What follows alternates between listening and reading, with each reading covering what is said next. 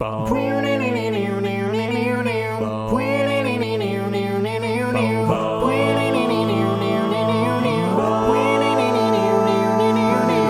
no one told you life was gonna be this way. Your job's a joke, you're broke. Your love life's your. It's like you're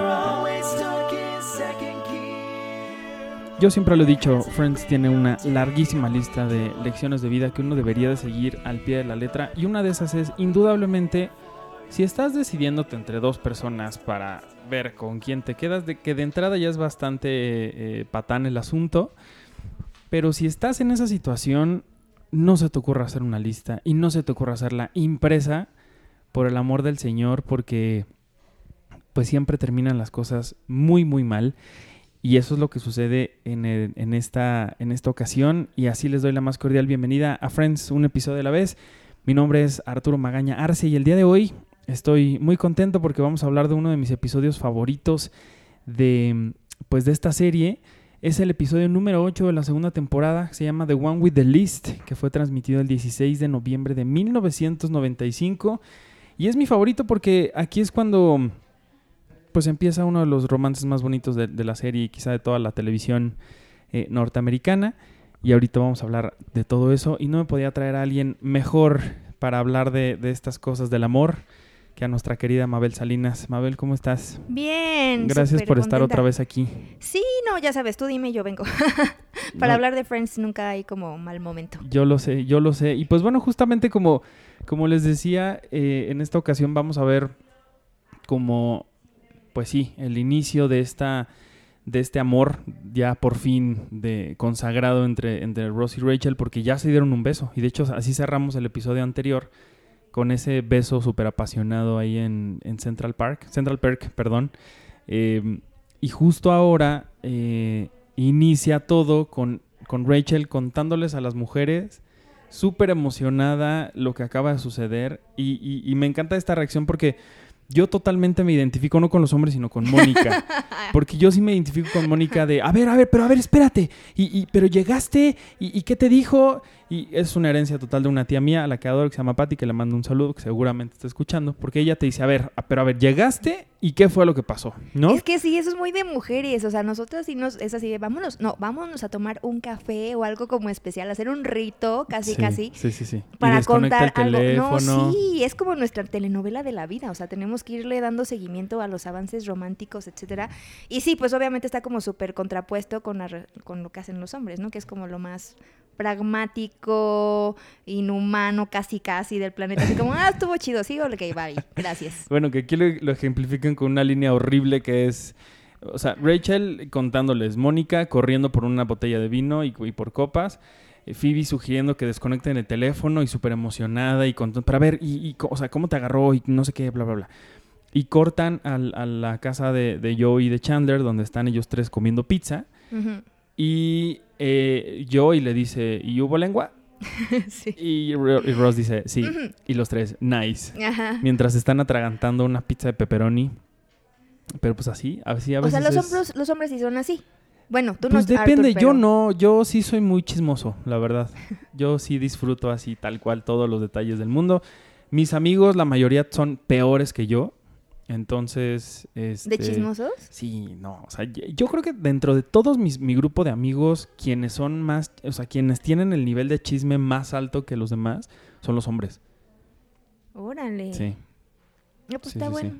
Igual y son de las cosas que han ido cambiando con el tiempo, tal vez, ¿no? Igual, pero también sí, digo, conozco a otros hombres que son totalmente podrían ser así de, o sea, están contentos y te dicen gracias y, y ya, o sea, no hay mayor expresión en su vida. pero pues bueno, así es, así es como sucede esto y digo, sí es un momento muy bonito, el- la emoción esta de contarle a alguien que acaba de iniciar un amor que tú ya tenías mucho tiempo de estar deseando, en el caso de Rachel y también en el caso de Ross, obviamente. Y nosotros como fans, yo me acuerdo que cuando- yo, o sea, yo moría porque ya estuvieran juntos, o sea, que yo- o sea, ese beso para mí fue así como, ¡Ah! al fin, ya Sí, sabes, sí, salir sí, casi casi a celebrar. Y, y les digo, y todos creo que compartimos esa emoción de, de ir corriendo a contarle a alguien lo que acaba de pasar, ¿no? Y más cuando se trata de una situación que es un poco prohibida, por decirlo de alguna forma, ¿no? Cuando hay como este elemento de, de que no está bien, entre comillas. ¿no? Depende de cómo lo quiera tomar cada quien, pues es cuando eh, la emoción por contar lo que, lo que acaba de pasar aumenta. ¿no? Y en este caso, evidentemente, Rachel y Ross están besando, se están iniciando un amor que pues tiene a un tercero, que es Julie. Claro. Y es además como una especie de precedente de lo que va a venir después, que es lo del break, ¿no? O sea, como Ross no haciendo las cosas tan bien y lastimando a Rachel porque no toma decisiones lo suficientemente maduras o porque no sabe realmente proteger eso que tanto trabajo le costó, porque pues él amaba a Rachel desde casi, casi, desde que Rachel era un feto, casi, casi él ya estaba enamorado de ella, ¿no? O Sí, sí, sí. entonces, pues esa parte como que como que es un antecedente de lo que va a venir después y como de sus malas prácticas en las relaciones. Sí, sí, es. ah, Es que creo que Ross en este, en este episodio también. Digo, lo que ya hemos discutido infinidad de veces y lo seguiremos hablando en el resto de este, de este, de este podcast, que es que Ross es un poco, pues un poco patán, ¿no? Y un poco. Tiene unas cosas ahí medio extrañas. Yo jamás en la vida se me ocurriría hacer una lista en el que yo pongo que alguien. Una razón por la que yo no quiero estar con alguien es porque es solo una mesera. Claro. Y, y creo que conforme vamos conociendo esta lista, que, bueno, rápidamente les cuento, si ustedes no, no han visto el episodio, no se acuerdan, eh, Ross, Ross está muy confundido por saber con quién quedarse. Eh, Chandler acaba de, de comprarse una computadora ultra, super, mega moderna que hoy visto a los 25 años después es una cosa espantosa No que tiene manches, sí. 25 megas de RAM y una Sí, cosa... 500 megas de memoria. O sea, Ajá, así y- como. Sí, sí, sí. O sea, nada. Bueno, ni los teléfonos más chafas que venden en el Oxxo Ajá. son tan chafas como esa, como esa computadora que, bueno, en ese entonces. Y con sí una era- pantallitita chiquitita. Sí, no, ni se ve nada. Y bueno, entonces Chandler sugiere, ¿por qué no hacemos una lista? ¿no? Y entonces él, ah, porque aparte una de las novedades de su computadora es que tiene hojas de cálculo. ¿A quién le emocionaría una hoja de cálculo? A Chandler Bing, nada Qué más. terror. Pero bueno. Entonces empiezan a hacer esta lista y Ross empieza a enlistar justamente las cosas que le chocan de, de Rachel, ¿no? Pero ¿por qué es idea de Chandler? Ahí sí yo quiero defender un poquito a Ross, porque Chandler es el que le mete la idea. También él así como, ah, bueno, que iba. O sea, pero creo que él está buscando una forma de cómo de cómo es que si Julie si Julie no le hubiera importado creo que la decisión hubiera sido como más fácil aún sabiendo lo que significa Rachel para él pero creo que habla un poquito bien de él el hecho de que tampoco sea como que ah bueno Julie vea bye o sea te de- desecho así como si nada creo que este dilema moral también muestra un poco como de compasión un poco como de remordimiento de Sí. lastimar a una persona que ha sido buena con él y que lo quiso cuando aparentemente nadie más lo quería no Sí, sí, sí, totalmente. Pero quien da las, las razones y los motivos es, sí es Ross. Y en este capítulo también él tiene dos frases bien bonitas. Que una es que en la lista de Rachel sí pone cosas eh, que más adelante creo que es también una de las cosas más poderosas que ha dicho Rachel en, o sea, en todas estas 10 temporadas. Es el hecho de decir que imagínate las peores cosas que piensas de ti mismo y luego la persona que más amaste las, las piensa también de Sí, ti. sí, sí, Creo que eso es algo, creo que ese es un miedo que todos tenemos. totalmente. Entonces está como, eh, es, es un, un diálogo muy fuerte. Pero luego también la columna de Julie que tenía que decir, pues, ¿qué es lo malo de Julie? Que no es Rachel. O sea, creo que es bonito el, el también el decir, bueno, te amo con todo y, y las, en teoría las imperfecciones que puedes tener. O sea, en Sí. teoría lo peor que pienso de ti aún así lo, lo amo. Y se pierden porque no hay como una buena comunicación, porque todo, o sea, como que todo conspira en contra de Rose para que Sí. le salga mal. Y escribe Rachel, además. Rachel. sí. Pero, ¿te acuerdas de las razones? La primera es em, que es presumida. Bueno, Ajá, no eh, consentida, perdón. Consentida, little Bueno, berrinchuda, berrinchuda, Que le, gu- este, le interesa mucho su apariencia, Ajá, que solo es una mesera, que tiene... que los, pero lo de los tobillos lo dice Joey, de que tiene tobillos medio gorditos. Ajá. Eso, eh, no recuerdo si hay otra. A ver, por aquí lo, lo voy a pedir a nuestro equipo súper, súper profesional de producción que tenemos listo para grabar este podcast, que nos diga, por favor, cuáles son las siguientes eh, razones. Que no es Arturo, no es Arturo regresándole al capítulo. yo no soy, yo no soy, tenemos, una aquí- productora o un- Sí, sí, sí. como súper a, a las vivas. Tenemos una cabina aquí de... de- de- Pues no, creo que esos son todos, ¿eh? Porque Chandler quiere jugar Doom. No sé qué es Doom. Pero... Pero, por ejemplo, esto Mira, que... ajá, es lo de la mesera. Que eso sí es horrible. O sea, no necesariamente necesitas estar con alguien que comparta tu profesión para estar bien. Digo, a veces podría ser padre, pero que yo creo que yo también en algún momento sentiría como que sería un poco aburrido porque comparten todo y hasta comparten la profesión y ahí es donde empieza a haber como problemas, ¿no? Porque pues cada quien no tiene como su, separación de mundos y, Claro. y no sé, digo. Eso el otro día oí en Marta de baile. que sí, lo mejor es, yo ya soy señora, yo ya escucho a Marta de baile. eh, que justo lo mejor es tener como cosas separadas. O sea, entonces decía Marta de baile que ella y su pareja, no sé quién es, pero que son súper diferentes. Entonces que eso hace como que sean muy complementarios. Pues sí, Y fue una experta que también dijo que sí, que busquemos opuestos. pues sí. Mi Marta de baile tiene razón siempre, ella. Ella es muy Todos los sabia. hombres la aman, ¿verdad? A mí me da mucha risa cuando luego la escucho en... Ay, no, hablar inglés no, yo no puedo con eso. Pero bueno, pues eh, justamente, bueno, cerrando un poco como con esta historia, eh, hacen, hacen esta lista en, en la computadora de, de, de Chandler que, que por la pantalla parece que solamente tiene MS2. Porque la Eh, no pantalla sé es azul, es azul. Bueno, que nada más puedes meter comandos y cosas. O sea, que no es como hoy visual. Word. Exacto. Ajá. Creo que sí es Porque como aparte mucho la lista, ellos hablan de columnas y ni siquiera son columnas, o sea, es una lista tal cual como si hiciera la del súper toda corrida hacia abajo, o sea, es una sola columna. Y ellos según, sí, porque puedes hacer columnas y ni siquiera pueden hacer eso. Y, Lo que estoy leyendo aquí es que, fíjate, es una pantalla que solamente tiene un color, que tiene 12 megabytes de memoria RAM, que tiene 500 megabytes de disco duro y, 20 y un modem de 28K que dice aquí que era muy, muy rápido para los, fina- para finales de 1995. O sea, hoy, dice, 20 años después, eh, las computadoras, las laptops tienen mil veces más memoria RAM y, y espacio en el disco, dos mil veces, son dos mil veces más rápido que aquella computadora que tenía, No que tenía eh, Chandler. Y nada más un dato curioso, esta es una de las cosas más preciadas que le roban a, a Chandler después, en aquel infame asalto a su casa. Pero bueno, cerrando con esta historia, perdón, que siempre es que nos sí, eso es desviamos. como decir, Chandler era súper rico, ¿no? O sea, que tuviera su laptop. Bueno, en algún momento dicen que no era como que, o sea, no le iba mal en su trabajo, pero ahorraba mucho. Mm. Y además, pues viviendo aquí en estos departamentos super, según súper baratos y, Según. y- o sea, y en realidad ellos, piensa, digo, si lo analizamos de forma ya extraña, ellos no pagan tanto en gastos de comida, por ejemplo, porque siempre están comiendo con Mónica. Sí, qué lacras, ¿eh? O sea, Mónica es la que, la que los, la los, mantiene, sí. Digo, Chandler, pues sí, al- mantenía a Joey, y Joey. lo mantuvo toda la vida. Si existiera la serie todavía hoy, seguiría manteniéndolo. Pero sí, en realidad, como que creo que no gastaban tanto en, en la vida. Porque siempre hablan de que van caminando al trabajo. Entonces, pero bueno, cerrando con esta historia que les decía de, la lista, ya están muy contentos porque Julie y Ross ya rompieron. No, en una escena que, por cierto, sí habían film eh, tenían pensado filmar una escena de rompimiento entre Julie y, Ross, pero al final los productores dec- decidieron que, mejor, que no era una buena opción, porque según ellos, la gente tenía, pues digamos que cierta cariño, podría agarrarle cierto cariño a Julie, porque Julie era linda, era una buena persona, y a lo mejor esto pudo haber hecho que terminaran teniendo una mala percepción o, una, o el recibimiento de la relación entre Ross y Rachel al ser iniciada como una pues como una aventura pudo haber perjudicado como la percepción de la gente hacia esa relación. Ok. es lo que según yo yo tengo entendido.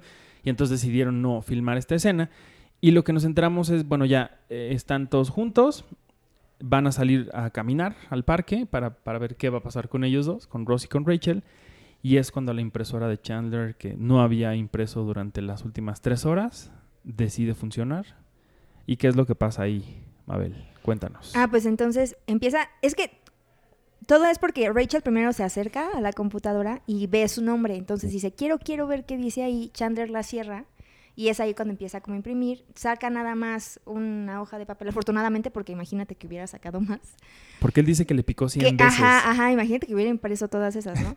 como Pero en Harry entonces- Potter así sí. saliendo los ojos por todos lados Y, y entonces, pues ya Rachel trata de conseguir eh, la hoja y entre Ro- Ross, eh, Joey y Chandler se la quitan hasta que ya finalmente se las consigue arrebatar. Ella lee lo que dice y es cuando se da cuenta, pues, de que Ross hizo estas cosas maquiavélicas y mala onda. Eh, se siente muy traicionada, se siente muy dolida y entonces se va. Se va del departamento y se va con Mónica y pues es así como como le vuelven a poner puntos suspensivos a esta relación que ya pensábamos que ya teníamos en la mano y de repente Sí. otra vez nos la vuelven a quitar. Y resulta que no.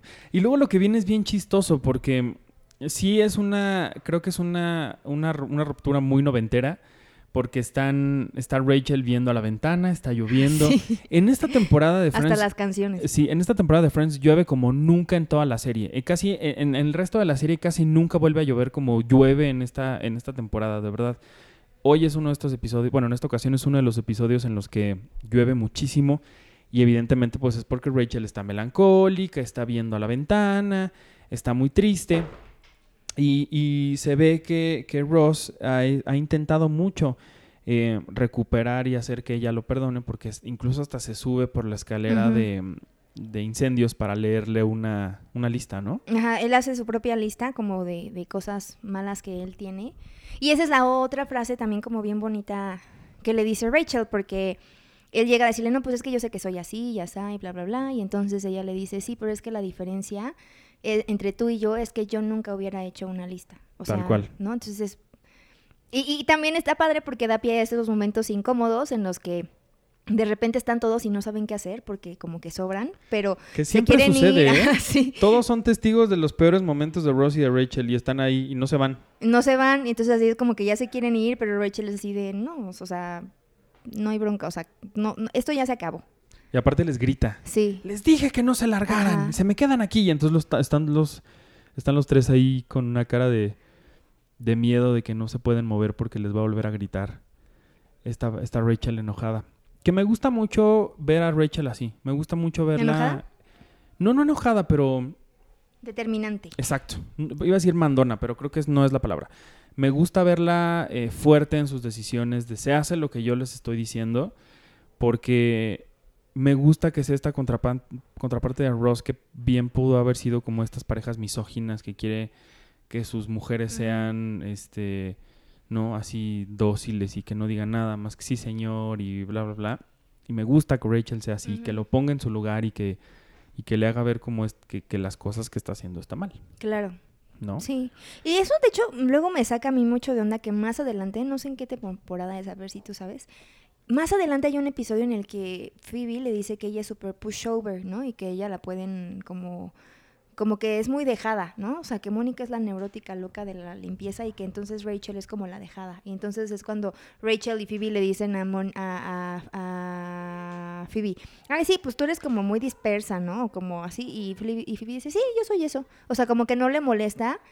A pesar de que cuando Phoebe les dice eso a ellas dos, o sea, como que ellas no se toman bien esa crítica y Rachel se la pasa todo el capítulo tratando de demostrar que no, Sí. no es como fácil mandarla. Y entonces, justo hay- a mí sí, ese capítulo siempre me ha hecho ruido porque siento que hay momentos justo en los, en los que Rachel demuestra que no lo es.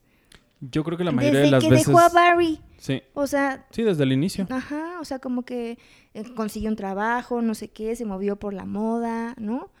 Cortó a Ross, ella también, o sea, la primera vez que cortan, ella lo corta. O sea, Sí. como que sí, va, sí es determinada en muchas cosas. Entonces, a mí ese capítulo en particular sí me hace mucho ruido. Pero, por ejemplo, hay otro también del tatuaje, Ah, sí. que no sé si ya pasó o no ha pasado, No, porque no ha estamos pasado. grabando todo de forma salteada.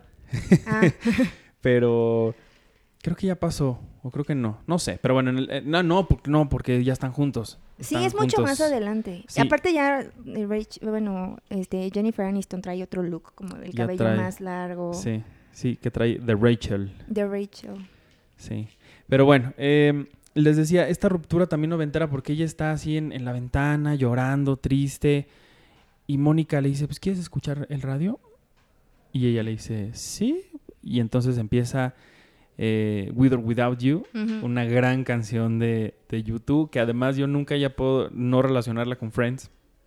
Y, y justo antes de que inicie la canción está la locutora que le dice, esta es para Rachel de parte de Ross, dice que lo siente mucho y que ojalá puedas perdonarlo, ¿no? Y empieza a sonar With or Without You, así ya eh, de, que ya no está de fondo, sino ya se, suena por todos lados y, y están los dos viendo a la ventana y de pronto Rachel toma el teléfono y Mónica sonríe porque dice, ya, se van a recuperar, eh, van a recuperar el amor y van a ser felices, bla, bla, bla. Corte A, la canción es interrumpida y dice la locutora, eh, pues nos acaba de marcar Rachel y nos acaba de contar lo que Ross hizo y qué horror lo que acaba de hacer Ross, así que, que no es tan horrible que ni siquiera puedo seguir tocando esta canción. Y entonces decide irse a, a tocar otra canción. Y justo la dedicatoria dice: Avery, Michelle dice que lo siente mucho el haberte golpeado con su coche, que Ajá. espera que por favor la puedas perdonar. O sea, como si lo de Ross hubiera estado peor que Exacto, lo de porque sí con el coche. Porque si dice, justo vámonos mejor a dedicarle una canción a una pareja que, Que sí tiene que sí tiene posibilidades de, de recuperarse. Entonces, eh, pues bueno, así es como, como termina más o menos esta, esta historia por ahora, ¿no? Que es más o menos lo que termina en este capítulo. Sí, sí, porque la, la subtrama es lo de Mónica tratando de conseguir trabajo y haciendo, como viene Thanksgiving, quiere hacer esto, est- estos postres y estos nuevos platillos con Mucklet, pero sí, este, este capítulo no hay reconciliación con Rosie con Rachel, nos la ponen otra vez. Sí, por ahora no. Que por cierto, un dato curioso que me encontré por ahí, eh, los productores eh, querían que With or Without You sonara eh, cuando Ross y Rachel se están besando por primera vez. Mm. Pero hasta donde tengo entendido hubo un problema con, con- con el tema de los derechos, con el tema de las licencias para usar la canción. Y no, no estaba lista. Entonces pusieron otra canción, que era una, un- una música, eh, creo que no, creo que es incidental, pues no tiene, no tiene letra. Y lograron, justamente para que el siguiente episodio sí sonara igual, o más bien sonara como que ellos querían, pues ahora sí sonó With or Without You, ahí con, con este momento de ellos de tristeza, que creo que estoy casi seguro que vuelve a sonar después en la, en la serie. Creo que sí, ¿eh? Sí, creo que sí vuelve a sonar después. Y creo que en, es- en ese segundo momento es cuando es muchísimo más intenso eh, escuchar esta canción relacionado a ellos, porque With or Without You habla justamente pues de una historia de amor que es tan buena y mala al mismo tiempo que no puedes estar ni con esa persona ni sin ella. No, y describe perfecto la relación de Rosie y de Rachel, ¿no? Pero- con sus altibajos. Claro, pero más adelante. Creo que en este momento es demasiado pronto como para dedicarle a alguien with or without you, porque, amigo, acá ni siquiera es tu novia. Entonces, quizá no es momento para dedicarla, pero ya después sí, sí, totalmente es, es la mejor forma de, de ilustrar su, su relación. Aunque esta es una relación en la que Ross ha estado nueve años, ¿no? O sea, lleva siglos enamorado de Rachel, Pues aunque sí, ella nunca lo haya, nunca, eh, ella nunca le haya hecho caso. Pero sí es un poco creepy, ¿no? Que le dediques with or without you a alguien que ni siquiera es tu novia. Pues en su momento cuando estás ahí cegado por el amor, que te dediquen lo que sea y tú dices, bueno, va. o sea, Pues como sí. que te emocionas, ¿no? ¿Qué canción te dedicaron así a ti, Mabel, que nunca se te olvidó? No, no, creo que, ¿No? creo que no. Bueno, una vez una persona que no era la indicada me, me dedicó una de Fernando Delgadillo, Ok. pero una que se llama No me pidas ser tu amigo. Ah, Pero, claro. pero esa yo, como que yo la cantaba para alguien más. O sea, estuvo como muy incómodo. Ups. sí. Chale.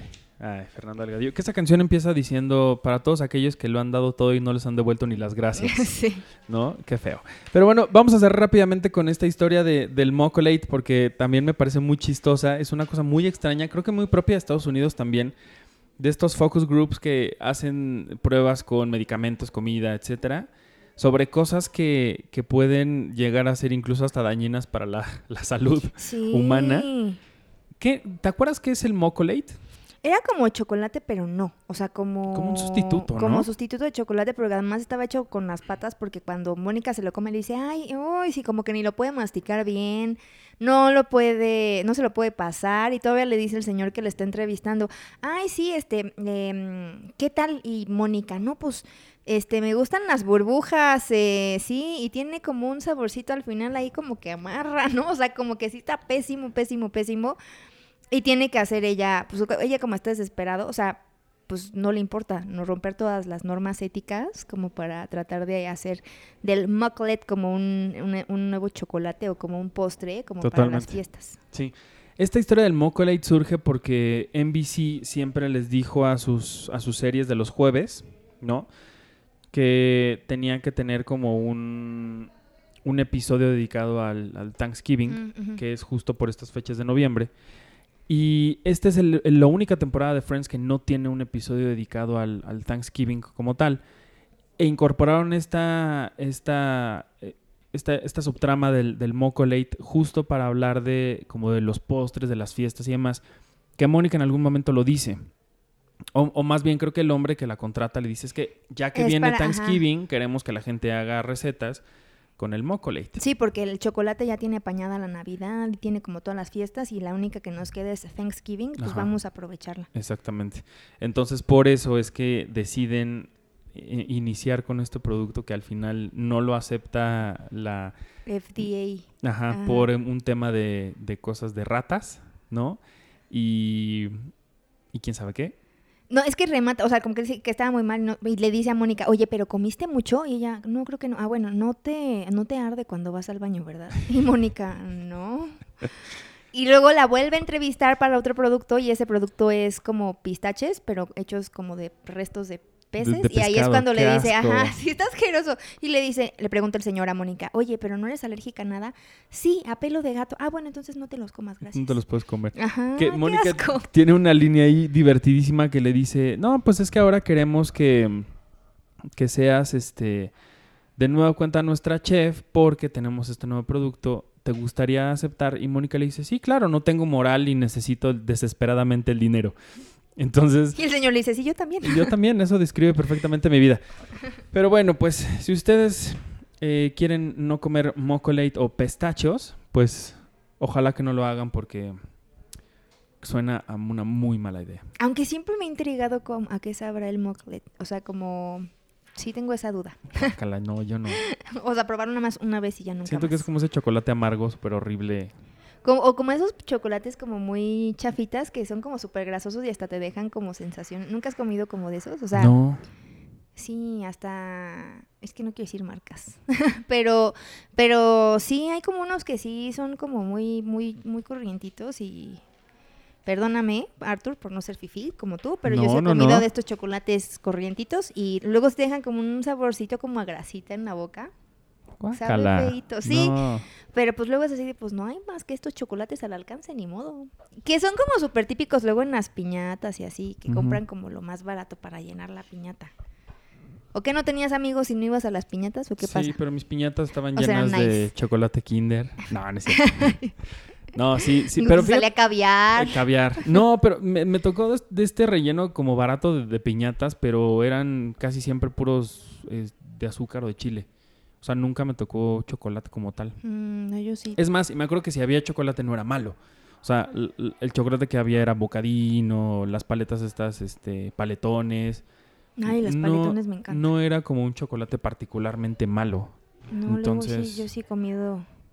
O de estas personas que se suben al transporte público o en el metro a venderte chocolates que sí sepa que en qué estado están. Sí he llegado a comprar y sí dices, ay, sí está bien gachito, pero tengo hambre. ni modo". Sí. Pero bueno, pues así llegamos al final. Entonces, ¿algo más que quieras contarnos de este episodio, Mabel? No, que me encantó estar en él porque sí soy muy pro Ross and Rachel. Tengo hasta una Sí. pijama que me regaló una amiga que es, dice tal cual Ross y Rachel. O sea, sí Ah, soy súper fan de esta Qué pareja. bonito. Pues a ver, ¿qué nos depara el resto de esta, de esta historia? ¿No? Pues sí, ya sabemos, pero Pues- no importa. Muchas gracias por haber estado aquí, Mabel. No, de qué súper contenta. ¿Dónde, nos puede, ¿Dónde te puede seguir la gente? En arroba mapsalinas, en Twitter y en Instagram, ahí ando. ¿Y dónde estás, además de en Cine Premier? En Cine Premier, en Alfa Radio los viernes en la tarde y en un canal de YouTube que se llama arroba en la butaca todo junto y también en Twitter arroba en la butaca todo junto ahí para de repente tuitar cosas de cine o para hacer como comentarios eh, de las películas, de los estrenos, siempre que se puede. Perfecto. Muy bien, pues muchísimas gracias, Mabel. Gracias a ustedes por haberme, por haberme acompañado en esta ocasión, en el episodio número 8 de, de la segunda temporada de Friends, un episodio a la vez. Ya es el 32 en total que llevamos ya grabados de esta serie. Nos faltan, nos faltan bastantes, pero ahí vamos. Y pequeño recordatorio, ya está toda la segunda temporada disponible de, de este podcast para que ustedes lo escuchen completito si quieren. Si están así muy enfermos como yo, pues seguramente la van a escuchar completa. Si no, pues para que se la vayan dosificando como quieran. Y pues muy pronto tendremos eh, el siguiente capítulo, o sea, ya. Si ustedes ya acabaron este, le pican al siguiente y ahí van a estar todos los demás de, la, de, esta, de esta segunda temporada. Yo soy Arturo Magaña Arce, me pueden seguir en arroba ArturHD y a Cinepremier en arroba Cinepremier con la E al final. Eh, la revista, el sitio cinepremier.com.mx. Escuchen todo lo que tenemos para ustedes eh, en todas nuestras plataformas, que siempre lo hacemos con mucho cariño. Así que pues los esperamos por aquí y por allá. Muchas gracias y hasta la próxima.